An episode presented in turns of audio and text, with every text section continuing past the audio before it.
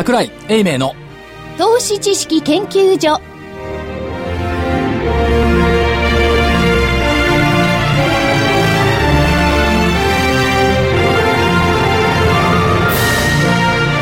皆さんこんにちは。こんにちは。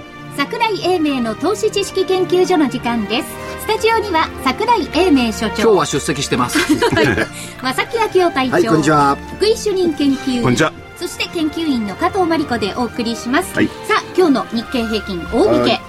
121円飛び7000安のはい。1万トンで39円33銭。121円飛び7000安の1万トンで39円33銭でした。えトピックスはマイナス0.73ポイント、838.61ポイントでした。えー出来高が概算で37億4349万株。売買代金が概算で2兆飛び856億円でした。それは大引け？大引け大引け確定？確定いやまだですね。まあ概算10まだです59もうちょっと上がってますね。ね大引けです。大引けねはい。ちゅうことは昨日並みにできてんだ。売買代金。そうですね。はい、2兆円。888だったから、そうです。売買高も40億が37億。もほぼできてますよね。トピックスがほとんど下がってない、そうなんですよ。大型株ですね。うん。あの、値上がり銘柄数が752、値下がりが801ですからね。変わらずが144。ということは値が下が下げたってだけの話、でしょうね。今日ね、一日中商い見てますとね、あの、大型株指数があるんですけれども、ずっとプラス圏で来たんですよ。大中小とも。日経だけ安かったっていう感じですよね。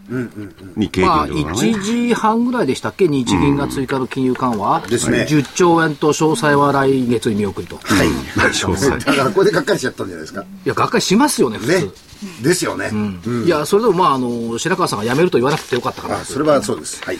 のがあったんですけども、まあ、エネルギーは高まってきているっていうことと、マスコミの報道姿勢が変わりましたね。はい。明らかに。そうですね。昨日のね、あの NHK 国営放送のはい。お昼のニュース、はい。トップ公共放送ですけどね。ああ、そうか、公共放送、国営放送や、公共放送。公共。公共放送のはい。はい。トップき、トップニュースは日経平均1万円だったのね。で、寄り付きからね、東証アローズにカメラ来る5台いた。五台見たおー。おお珍しいです1万円ね期。待でうん3月の1万円の時は2台しかいなかったのに、今回5台いた。しかもね、稀に見ることに、八重洲の水保証券の店頭のインタビューまで載っていた。おおあそこはいつも株が下がった時にクルーが言って、株株下がって大変ですよねって、あのインタビューしかないのに、街頭インタビューね。何十年かぶりで、あそこで株上がってすごいですねっていうインタビュー見た。おおまあね、今回のやつはその株が1万円つけたっていうところにポイントがあるんじゃなくて、やっぱり安倍さんの発言からね、ずっと流れてきてます。そこがポイントですよね。しかもね、経済同友会の長谷川代表幹事まで、日経平均1万円は歓迎。もちろん。久しぶりでしょ。え経済同友いやいや、じゃあ、会の方が。同友会の人たち、だってバブルの頃なんて言ったと思います、額に汗して稼がない奴は邪道だって。ちゃんと言ってましたね それがね、日経平均1万円は歓迎。バブル崩壊って言うと90年代の初め頃ですか？その話は。30年ぐらい経つと、30年って多少勉強するんですかね？いやーやっぱり懲りたんでしょ。これはいかんということに。あああ分かった少しははい。あで、まあ、それとともにね、その、円高克服経済成長というのを前面に押し出した自民党が勝っちゃった。はいまあ、勝ったっていうか、得票率は変わんないんだよね。変わらないですね。まあ勝っちゃったんで、そこに民意があるっていうのは、これはだからどうしても否否定のしようがない、ということになっちゃいましたよね。結果としてね結果として。だから私の今月の見通しはで外れちゃったっていも、う。それもね、あ日銀はそういうふうに言って、まあ、マスコミも書いてますけれども、えー果たしてどれだけ民意というものが金融政策なんなりね、まあ、皆さんご存知でしょうけれども、そこに焦点が当たってるかどうかと分かんないですよね。いや、ただね、錦の見旗になっちゃったっていうことは否定できないし、まあ、だからね、今回の選挙見ててね、あの、震災からの復興っていうテーマがすっごい、あの下の順位になっちゃって下の順位ですね。これがね、それでいいのかっていう気がね、ずっと今週はしてはいるんですよ、実は。いや多分大勢の方がそうだと思いますよはいまあ民主党が負けたのもね、あの、その辺の予算のね、はい変な使い方とかそういうのがあって、それも非常に大きかったはずですよね。だから国民の関心はそこですよね。もう一つね、マスコミって面白いね。はいこれ覚えてると思うんですよ。はいこ今月の初めはね、出てきた市場関係者のコメント採用されてたのは、日経平均年内9500円が目処。はい、はい。つい2週間前だと思うんですね。こういうしょぼい説を優先してた。で先週になったら、ね、えーっと、年内1万5000円っていう専門家の説が優先された。はい、はい。あ、1万500円。1万500円。1万500円。今日でしょ、1万5千円。今日になったらね、来年末1万5000とかね、PBR1 番の9500円が下で目処。うん、出てましたね。というのが優先された。はい。しょぼ、しょぼかったのから、大げさになってきた。混在している。ただ、ここで気をつけておきたいのは、マスコミっていうのは優先順位を持つとことですよね。はい。今でもね、今、今いないか、年内9500円が目処っていう人はいないか。いないわね。いくらなんでも。いや、さ探せば誰かいるかもしれませんよ。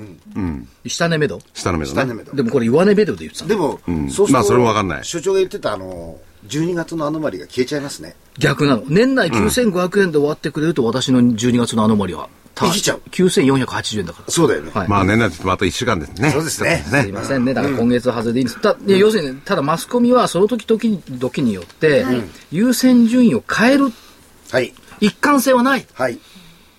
マスコミにいる私がただね、マスコミの方も、これ安倍さんのきっかけかどうかはわかんないですけどね、円にしろ、株にしろ。でもそれは安倍さんに一つこう、バーデンをなんかね、重荷を乗せたってことですよね。なるほどであなたがやらなかったから落ちたじゃないって言えますからね。だから厳しいですよ、安倍さんも。そうすると、次の時は今度は逆になるわけですか？そう、これが触ってきたらね、なんだよなんだよって話になると思うんですよ。なるほど。ただね、安倍ちゃんね、安倍ちゃんって、安倍ちゃん安倍、安倍ちゃんって麻布十番の焼き鳥屋があるんですけど、ありますね。僕も言ってました。あれ古くからあるので、ねはいはいそれはいいんですが、また所長もえ、安倍総理になろうっていう方ですからね。は？いどうぞまあいいやどうぞ。わけわかんないですか。はい、どうぞ。まあね、いい薬があってよかったなって。そうですね。え、え、何の話だっけ？え、安倍ちゃん？だそれは、いや、はい焼き鳥屋の話？い焼き鳥屋違う違う違う違うや、それで、はい。安倍ちゃんが総理になった前回1万5000円だよ、日経平均。あ、前回の時ね。はい。はいで、辞めた時が1万6000円だよ。そう。あの時のことをね、お腹痛いって辞めたことを反省するならば、はい株価ぐらいそれぐらいも持ち直させてもいいんじゃない？なるほど。そう期待する。いや、でね、じゃあ、あのーいわゆる金融政策、どれが金融政策かよくわかんないですけれどもね、安倍さんの言ってるようなものが実現できるのかどうかってありますよね。本当に持ってくるかどうかってありますよね。で、あと、外国に目を転じても、じゃあ財政の壁だって行ったり来たりしてね、はいあの、崖ね、まあ、近づいてるようですけどね。うん、近づいてるんです、あるいは中国の景気とか、はい欧州だってまだね、銀行だうんだ片付いたけれども、財政統合はまだまだ全然見えないですからね。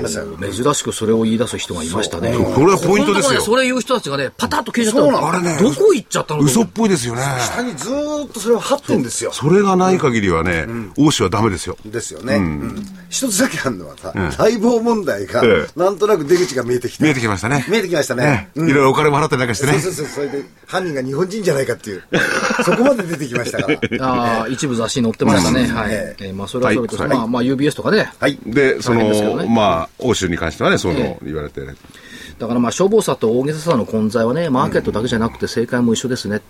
うん、そうです。先週までしょぼかった永田町、大げさになってきた永田町、一緒じゃない。そう。これね、手前味噌じゃないですけど、仲間を褒めるわけではない。所長はね、ぶれない。なるほど。ね、ぶれなかったですね。ただ、今回はちょっとあれじゃないですか、謝っちゃいまああ謝らざるを得ないんじゃないですか、その見通しで。あ、12月？はいうん先週謝ったじゃん。先週謝った。謝ったよ僕はね、謝るの何回でも謝ってほしい。先週ちょっと間違って。しかしね、先週福岡行ってましたけどね、はい。ほんと鹿児島からね、お母さん来てくれてびっくりした。あお母さん、あれお母さんなんですか？お母さんっていうか、ごごご女性女性の、ご高齢の、うんで、抱き合ってさ、抱き合って、あの、手を繋いで写真を撮って、いや、でもね、福岡で鹿児島の人だったら感激するよ。わざわざだって同じ九州じゃないですか。いや、同じ九州だけど。距離ありますからねでもね、やっぱ新幹線できたから来れる。そうですよ。あそうですね。これもう一人お父さんがいたから、博多ですか？って聞いたら、いや、山口県だって言われて。これもやっぱり新幹線。新幹線そうですね。ということはやっぱり、あの、九州は株の好きな人がたくさん集まるんだなと。まあ全国的にもそういう方多いでしょうけどもね。的にね、ご参加いただいて。でもね、みんな言ってた。はい今年はたっぷり儲けさせてもらった。あ、そう。いや、それはね、まあ、そういう方いらっしゃる反面で損した方もいると思うんですよ。はい。はいそれは言うでしょう。で、ここにね、まあ、1万円までの家庭、わずか1ヶ月ぐらいで、はいうまく乗れてるのかどうなのか、個人投資家は。そこですよあ、ね。ここはね、あのー大方の方はね、なかなか乗りづらくて乗れてないと思う。そうなんだよますな。ね。ただ、あの、一部ではね、はいあの、比較的、あの、所長が話したのは、林の中の、ね、えー森ではなくて、木を見てた人たち。もちろんこの人たちは、一部乗れてますね。あとね、投資家さんによってはね、例えばね、海洋無バイを900円で買った。すごい素晴らしい。ところがね、やっぱね、1400円でリグった。半分。そうでしょう。次やっぱり買い戻せない。でしょうね。ありますよねっていうのは買い戻そうと思ったらバーっていっちゃいますからねそうです。ということで、今日はまあ日本全国を股にかけ、ちょっと優雅な話を聞きたいな、と思って。まあね、はい所長は九州行ったりいろんなとこして、はいただ所長の場合には、いわゆる高級ブランド旅館とかそれ関係ないですからね。関係ないですか？ビジネスホテルです。やっぱりこれからは株も上がってきた。だけじゃなくて、あのね、えー年収も増えるかもしれない。はいあるいは余暇のある方も出てくる。はいブランドですよ。旅行といえば。すいません。福岡はね、はい今日帰りなの。あ、そうです。なんでだって、あらも食べらんないし、日帰り。でこの前、去年だってね、あ、今年だ、あの、IR の、で、札幌行ったじゃないですか。ねこの時だって、札幌市内の S ですよ。ホテル。札幌市なら、いや、ビジネスホテルそれならともかくだって、旭川の方の別宅に泊いや、まってだからね。いや、わかった。砂漠に泊まっちゃったわかった。二人を黙ってなさい。はいそういう話は俺は聞きたくない。はいやっぱりね、そう、未来を明るく高級感に行きたい。高級感に浸りたいこれからは、ね、デフレが脱却すれば給料上がりますよちょっと。ちょっと、その高級感とさ、福井さんの対極にあるものじゃない？一番対極にあるものい？やいや、じゃあお知らせいくもん。はい、おっしゃってください。はい、わかりました。はい。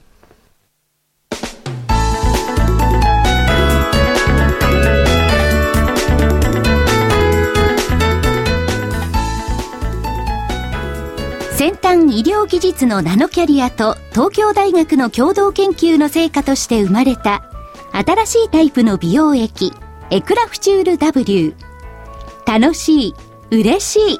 クリスマスプレゼントセールのお知らせです。11月12日から12月21日までの期間中エクラフチュール W がなんと通常価格より30%も安い9555円でお求めいただけます。さらに送料も無料にさせていただきます。また期間中にエクラフチュール W をお求めいただいた方の中から抽選で全国25名様にランコムの化粧品セットアップセットやマスカラが当たります。この機会にぜひエクラフチュール W をお求めください。エクラフチュール W が9555円でお手元に。お求めは03-3583-8300 03-3583-8300ラジオ日経事業部まで。エクラフチュール W クリスマスプレゼントセールは11月12日から12月21日までです。それでは今日のゲストをご紹介します。証券コード2450東証一部上場。株式会社一休代表取締役社長の森正文さんですよろしくお願いしますよろしくお願いしよろします。くお願いします。社長こんにちは。ね。一休さんっていうと、はいまあ、高級ホテル、高級レストランの予約サイトという印象があるんですが、間違っておりませんでしょうか？え間違っておりません間違っ。ておりませんですね。で、私たちの一番対極にあるような気がするんですが、でもこれがまた今流行ってるんですね。そうですね。えで、業績いいじゃないですか。業績いいということはこれが流行ってるということなんですけども、えそもそも社長な、なんでこの会社作ったんですか？えいや、そうですよね。もともとあの大学を出てえ、日本生命にという会社ではい、投資の仕事をしておりました。ええ。で、30歳の時に C 型肝炎になってはい、4年ぐらい結構闘病してですね、そうした中でまあ人生の時間っていうのは限りがあるし、はい。まあ、サラリーマンで大きな日本生命って会社にいるのもいいんですけど、治ったら自分でなんかやりたいことややってみたいなってその4年間の間に考えました。はい。それで治ったんで、ええ作りました。会社を作ってみたかった。で、その時の作った会社って何やる会社だったんですか？いや、会社を作りたかったんで、ただ会社を作ったまず会社を作る。それで日生の時習い前に行っていろんな仕事を教えてくれたおばさんとはい、二人で麹町に事務所を作ったっていうのが当初です。でもこれ東証の審査の時に、どういう、やっぱ同じようなこと聞かれるんで、ええとりあえず会社を作ったって言ったら、ええ大変東証の審査官の人たちにも笑われたというか、うはい驚かれました。でも最初その、あの、先輩の女性の方っていうのは、ええやる仕事がなかったと伺ったんですが。そうですね。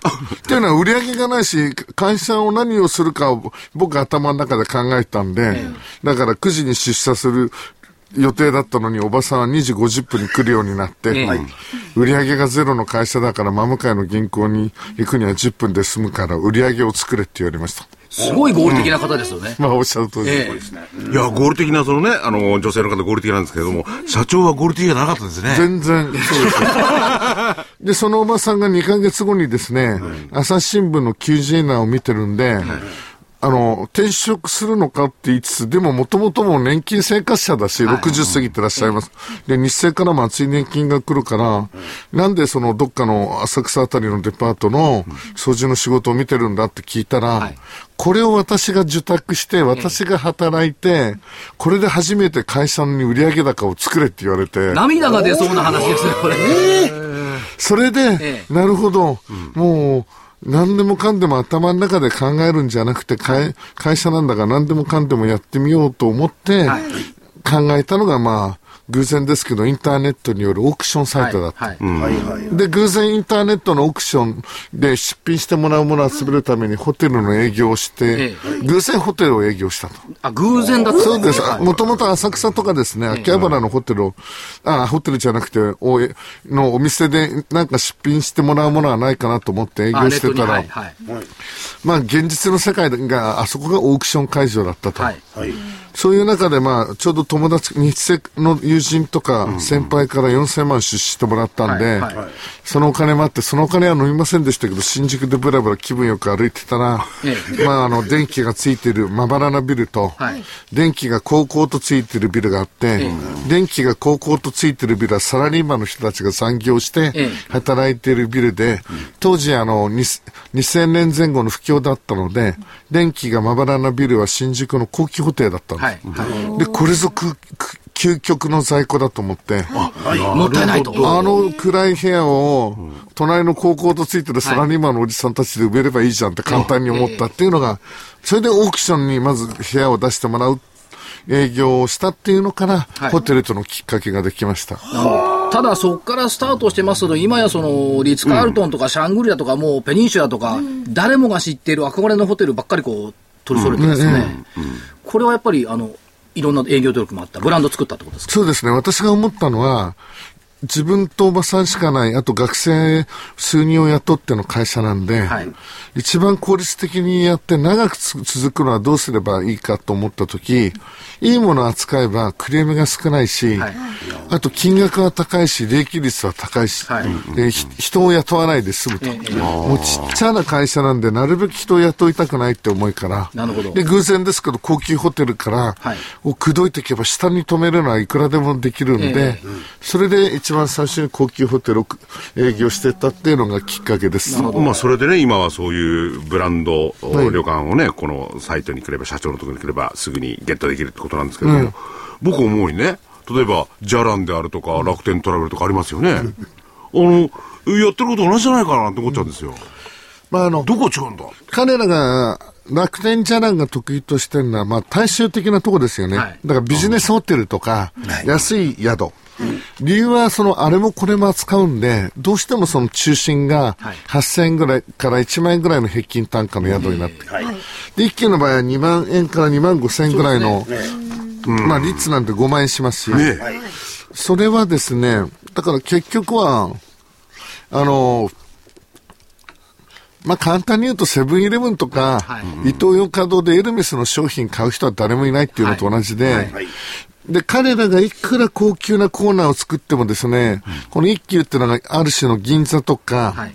表参道の高級商店街のような、まあブランド店がずらっと並ぶようなところですので、誰もが外したくないっていう心理とか、働くんだと思います。あと高級なホテルほど楽天ジャランとは取引をしておらず、一級ドットコムのみとの取引っていうのが、り東京のリッツ・カールトンとかパークハイアット等です。はい。私なんかは東京住んでますから、別にそのリッツ・カールトンとかね、パークハヤト泊まる必要性はないですけども、泊まれないですけどね。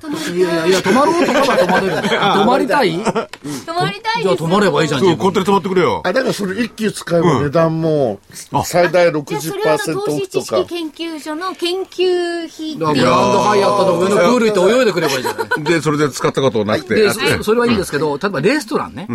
レストランもお扱いですけども、例えば私が行ったことあるのはね、銀座迂回亭とかね、レストランいいとこ行ってますね。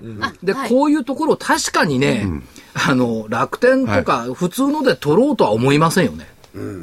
うん。というよりも、あとやってない。やってないレストランの予約サイトはうちしかないん。です。よね。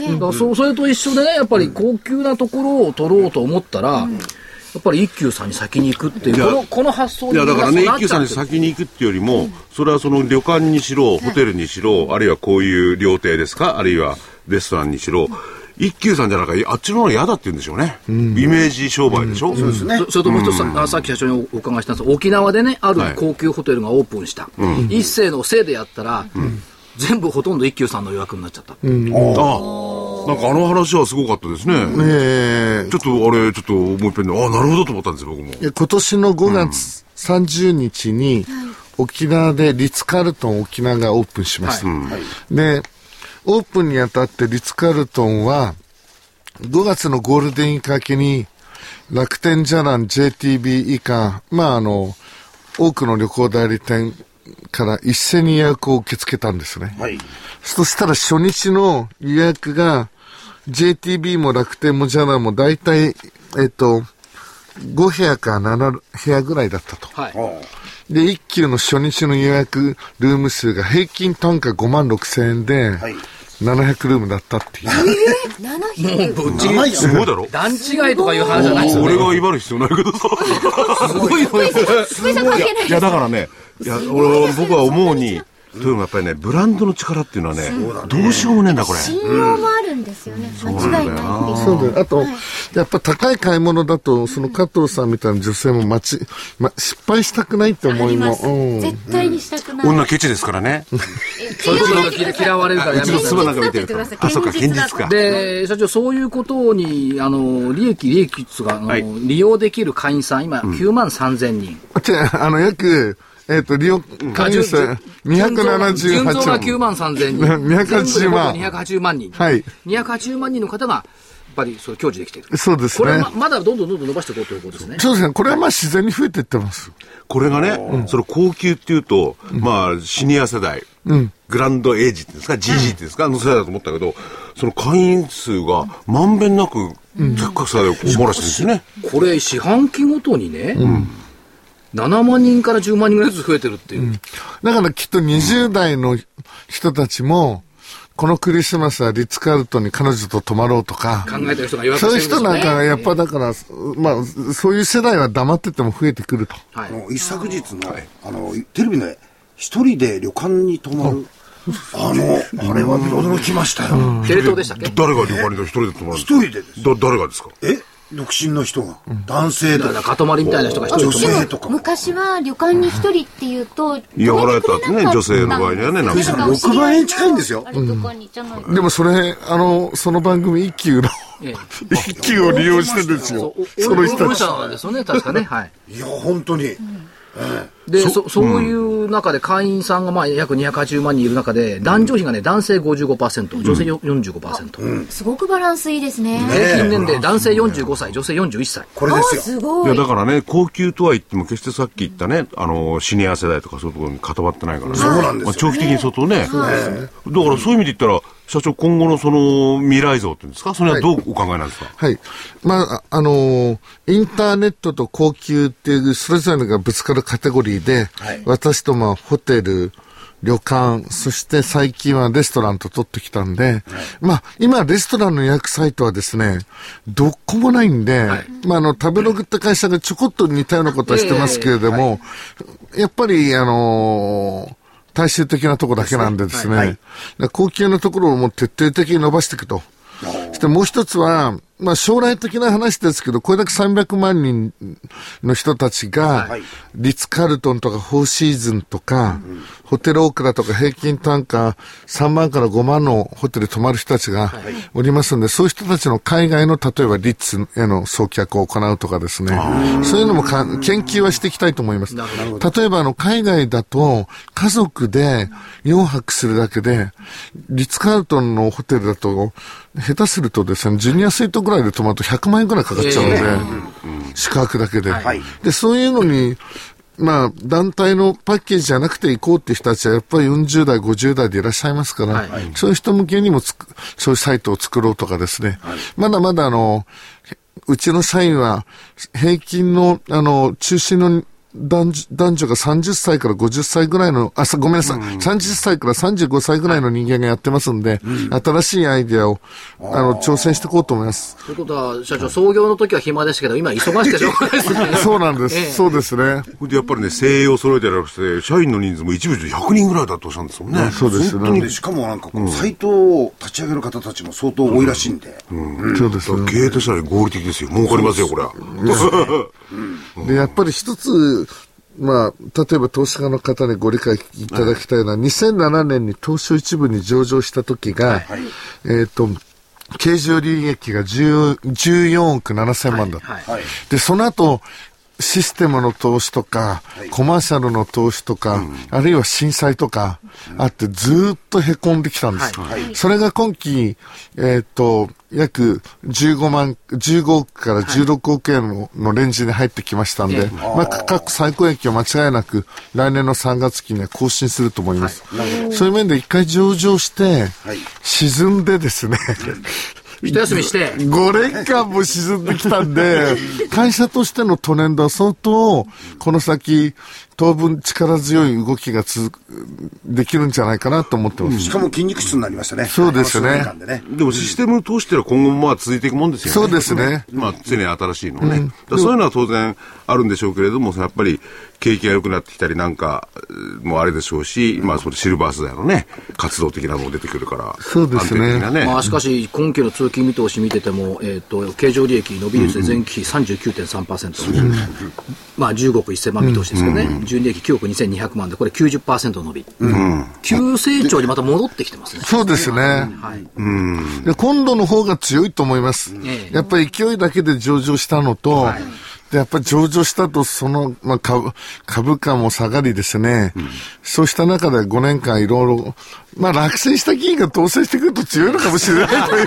じゃあもう、一回自民党に戻ったら、いや違う。そういう面でやっぱりええ勢いだけで行って上場したベンチャー企業から、一回、まあいろんなことを経験して、東証一、東証一部上場企業として、こその5年間で樹木に例えれば見えない土の下で、あの、水分とか養分を吸い上げる根をしっかり張って、あの、もう一回、あの、成長を始めてきたっていう段階に、今あると思ってやっぱりそおります。の養分としては280万人っていうこの募集団大きいですね。そうですよね。で辻出しも上手くなったかもしれないそうですね。最初の頃は辻出しもしてなかったかなもしれないるほど、なるほど。うんうんねまあ5年間ね、いろいろ投資をしたりとか、その間の投資家もいてね第二の創業みたいなもんだな。あのね、新橋金田中とかね。そう。やっぱこのレストランね。金田中そう、ま、ま、簡単なわかったから。ま、まさきさん一回ちょっとご馳走して、これ。一級さんで予約してもらって。行ってます。だから、ごちそうさま。はい。まましたね。ました。自分の金で言ったら自分の金で。自分の金ですはい。ということで、まあ、あの、そういう、やっぱりそういう世界の人たちはそういう世界をやっぱり求める。そういう一級さんの業績が出てきてる。いや、というのもやっぱり一般的にケースもありますよね。年に1回とかそういうのもあるでしょうしありますねね。。記念日ですね。そういうのぜひ使っていただければね。まだ間に合うクリスマス。そうか、俺も、あれかな、うちの奥さんクリスマスになってますよね。ね私のクリスマスは。えそうか。あと年末年始。年末年始あと一番宿を取るなら、年、お正月明けの2週間っていうのが、ホテルも旅館も一番ガラガラになる時なの。いや料金も下がるし、まあ、そこで休めるかっていうのはありますけどね。そうですよね。休んだ後ですもんね。住屋旅館、柊屋、浅田屋、熱海夫婦なんていろいろありますからね。ね今からでも遅かないですよ。そうです。あ、でも、レス、高級レストランなんかももうこの時期ですともうフルじゃないですか。そうですね。だから、そうですよねあの、大変、あの、予約件数はおかげさまで伸びておりますし、足元は力強いトレンドです。あの、楽しみですね。楽しみですね、本当に。ね本当にその、ブランドっていうのはね、一日じゃできないんだから。そうですね。おっしゃる通りですね。ただね、社長もね、いろんな苦労をされて、はい壊れるのは早いけれども、ね、この社長なら平気ですよ。大丈夫ですねね。ゼロからここ変までしたんだか身、変身一級。そうです。って感じですね。ねはい。はい、い、や、いい話聞きましたけど、今日は社長どうもありがとうございました。ありがとうございます。どっから。はい。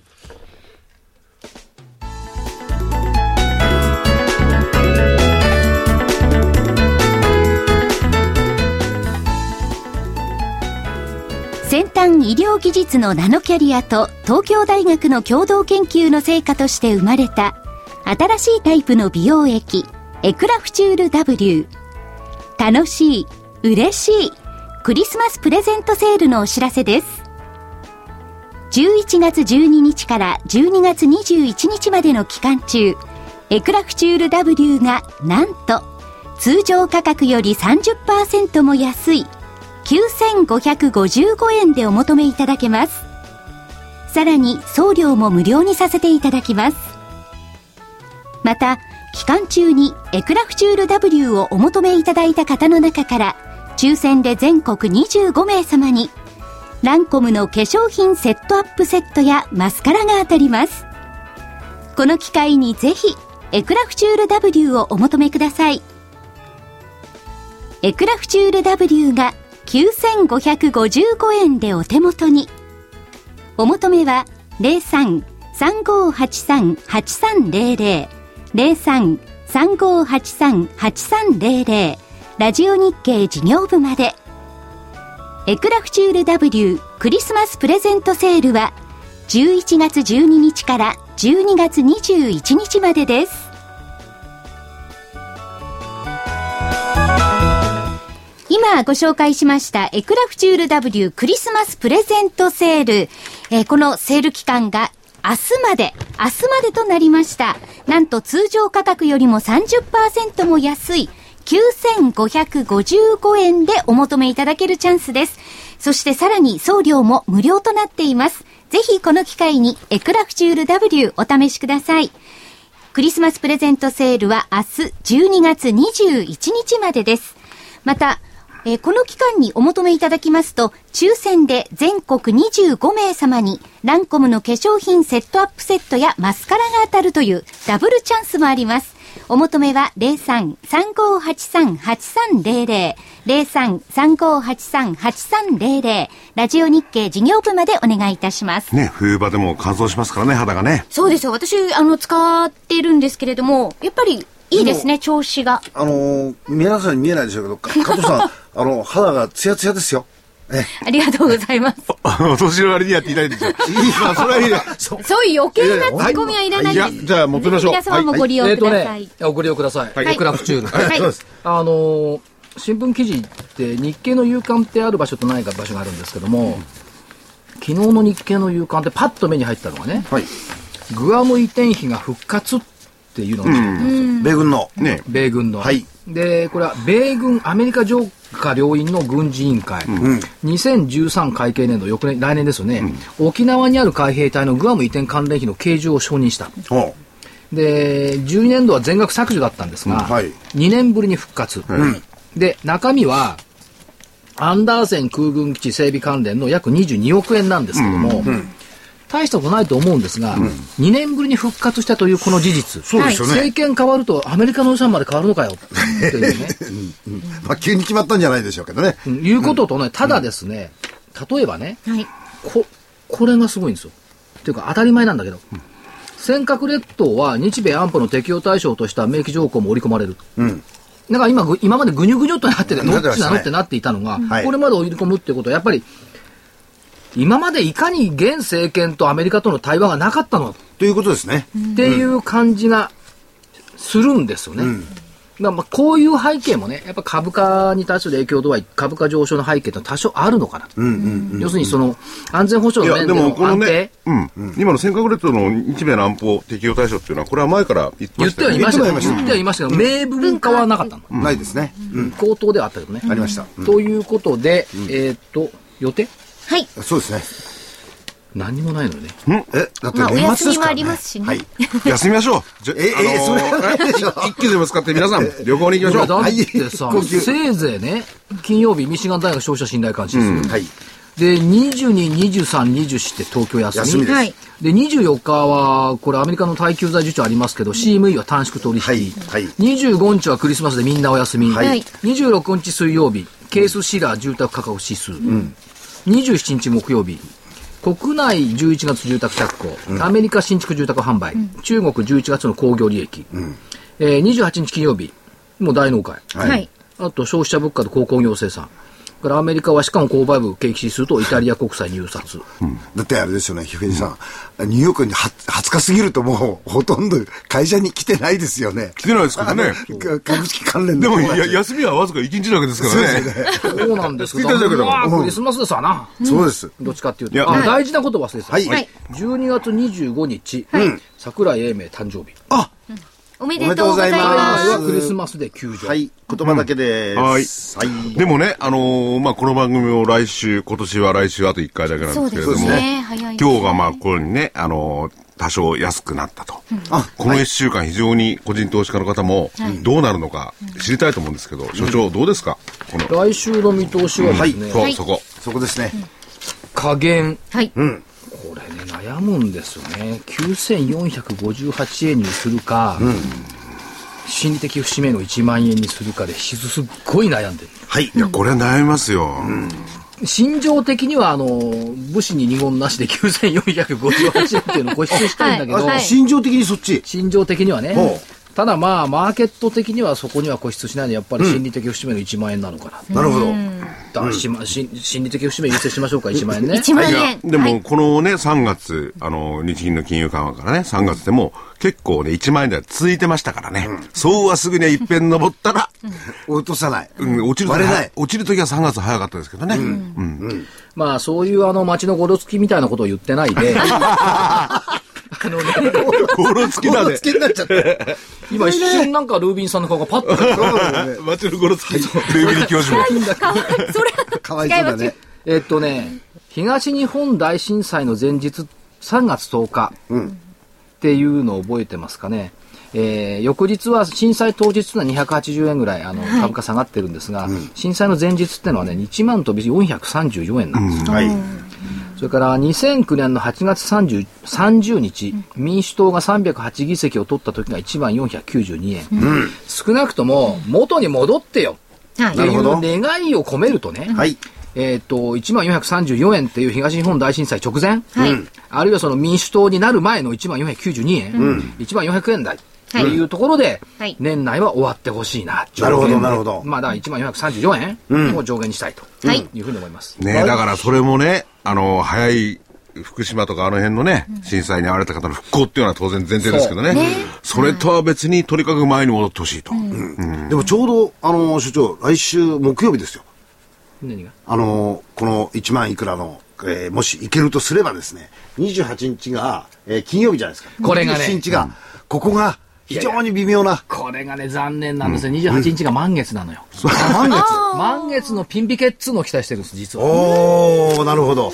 ということは今年も当日の一新で、はい。期待大ということですか？いや、だからただね、いやいやいやそれがね、その、今回休み長いですからね。はいで、ニューヨークの方、まあアメリカがはい、果たして年を越したかどうか、財政の崖がここですよ。福井さんは嬉しそうだった。いや、嬉しそうじゃないですよ。あ、そう。んいや、だったらいいんですけど。えただね、問題一個あるんですよ。はい。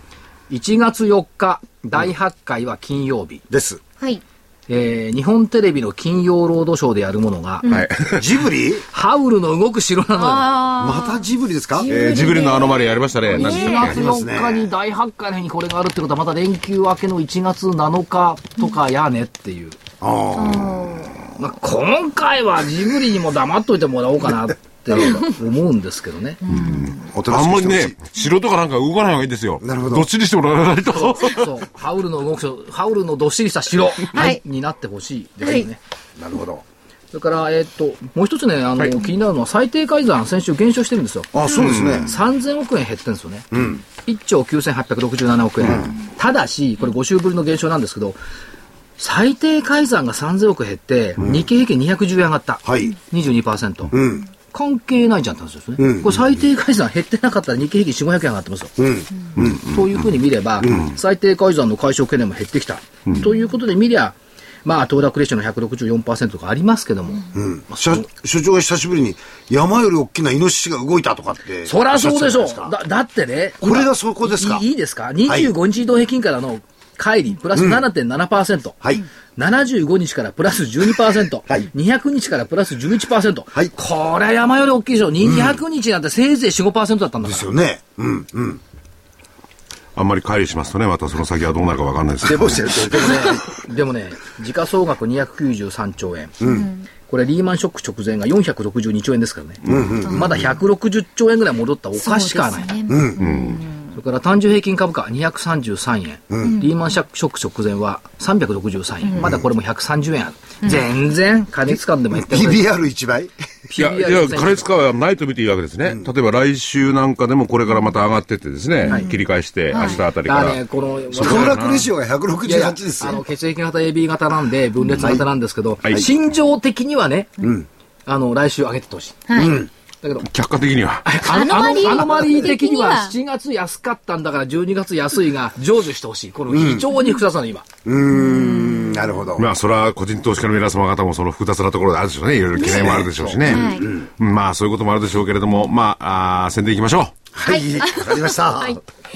えーそれではお知らせを。まずは、えー月間 H セオリー投資2013年スタート。H セオリー厳選ズバリ有望銘柄商品はこれだ。まあ、本沢誠さんの CD が発売になっております。好評発売中。これ、本沢さんのね、あの、はいい、ろんな評論家の方々見てると、銘柄寄ってき、あの、似通ってくるケースが多いんですけれども、はいこれは独特ですね。やっぱこの H セオリー。セオリーで。こうなるほどっていうのが出てくるんですよね。えー、本沢さんならではのならでは。はい。はい。価格は7350円、送料は500円になります。はい好評発売中です。えー後ほど、えーお問い合わせとお申し込みの電話番号をご紹介させていただきます。えー続いてはですね、えー銘柄選びの決定版、桜井泉の銘柄バトルロワイヤル、2013年1月号。新年はズバリ、この銘柄で稼げ。こちらは27日、来週の木曜日、27日発売です。価格は8400円、送料は500円です。これ、年も当たりますんでね。で、休みが多いんで、はい今回は、あのー所長がですね、いろいろ銘柄上げていただいて、はい泉さんの方にチャートからチェックしてもらおうと。お徹底的にに。バトルじゃないんですかバトルじゃないですね。ーまあバトルっていうかその、おいろんな材料、ファンダメンタルズ、あれ足で集めたものを、まあ所長がその中で銘柄って上げてもらってるんですが、それをチャチャートで徹底的にチェックすると。どれがいいかどうかもそういうので見ると。なるほど。これ期待ですよ、これ。そうですね。で、あの、いつもと違うパターンにしたわけですね。それからちょっとね、期間が伸びちゃうんで、あの、泉さん短期なんでね、それはもう、お、お買いになってもらいますもんね、失礼なんで。なるほど、なるほど。そういうご指摘も実はいただきましたんでね。なるほどはい。チェックしようということで。なるほど。で、お休みがあるからじっくり研究できるわけですね。そうですね、はいこのね。チャートの面とかその含めてね、はいぜひ銘柄をこれで、えー選定していただければと、参考にしていただければと。はい。はい、と思います？そしてもう一つ、同じく1週間後の27日木曜日には、この投資知識研究所の2012年12月号の DVD も発売になります。桜井英明が明かす2013年のアノマリー大辞典。儲かる投資のアノマリー、これだけは頭に叩き込め。価格は8400円、送料500円です。アノマリーですよ。アノマリーです。もう私の大得意なところ。そうあのはいはい。あの、わけのわかんないものからね、何から全部、所長は知ってますんで、わけのわかんない最たるものがアノマリー。なるほど。わけのわかんないことも重要なの。そう。で、明日はとにかく、明日は地球が滅亡しちゃうんですからね。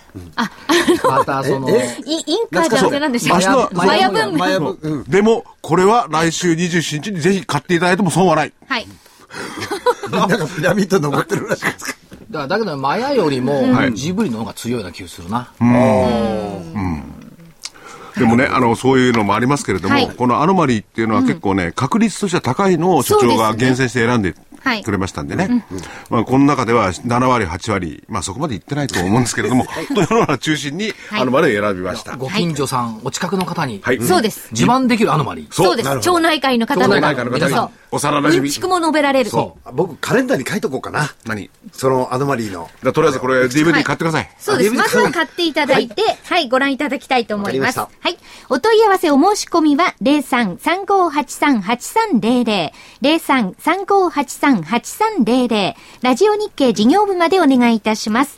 え平日の月曜日から金曜日、平日の午前10時から午後5時30分までお電話を受け付けております。はい。よろしくお願いいたします。はい。あと5分ほど、所長。さっきね、あるところでちょっと話をしてきたんですが、来年のキーワードの一つとして、国士無双。国士無国士無双双って、あの、ま、麻雀当たったら大変ですよね。こうでしたっけ？13連チャン何でもあり。嫌だよ。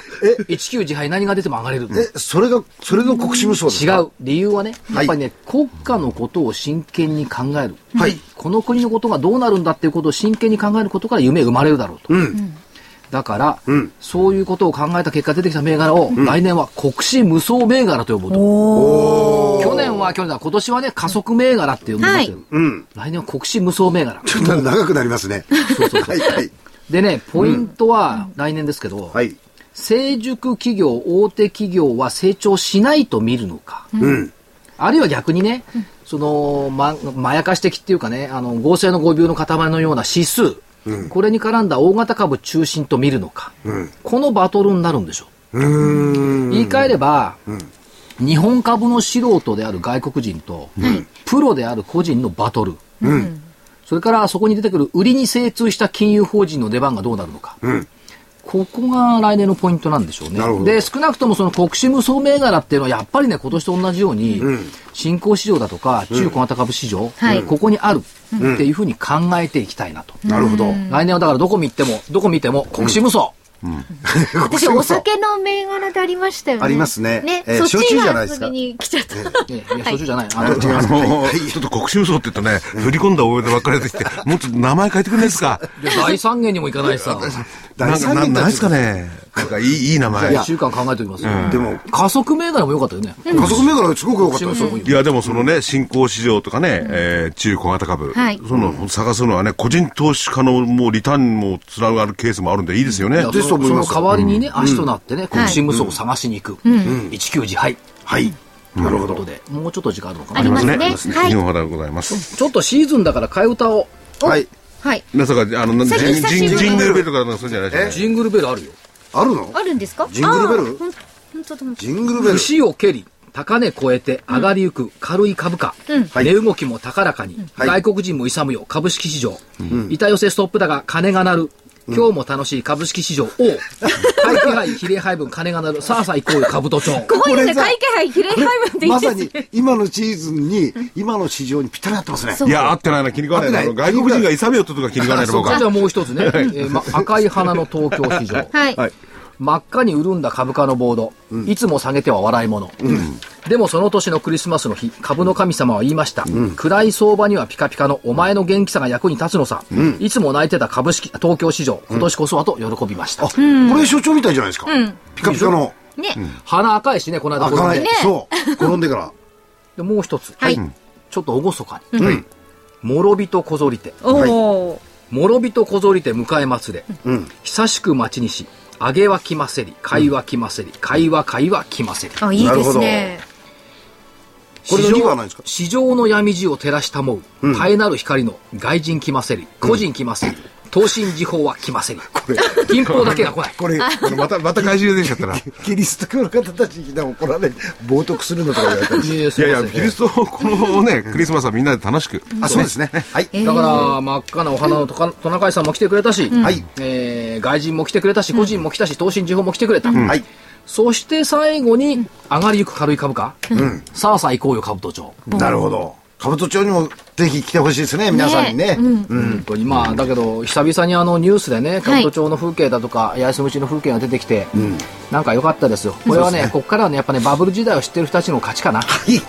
正木さんをはじめとはいして、。ありがとうございます。はい。要するに分かんなかった感覚だと思うんですよですね。あ、でも、そうかもしれないですよ。体験してないから大ね。体新日鉄だとかね、新日鉄の13円だからといや、でも今回のバブルはね、やっぱりおごることなく行きたいですね。謙虚に見つつねそうそう、浮き足立たないように。我々は冷静に見ましょ。そうう。で、あの、水泡に来さない、ちゃんと溜まったものは貯めとく。使っちゃわない。使っちゃない。いやまあ使ってもいいんですけどね、でもまあよかったですね年末ちょっと明るい放送でね、はいまあ後で時間ありますけど、はい。はいそれではまた、来、来週の最後です。はい。それでは皆さんまた来週、さようなら。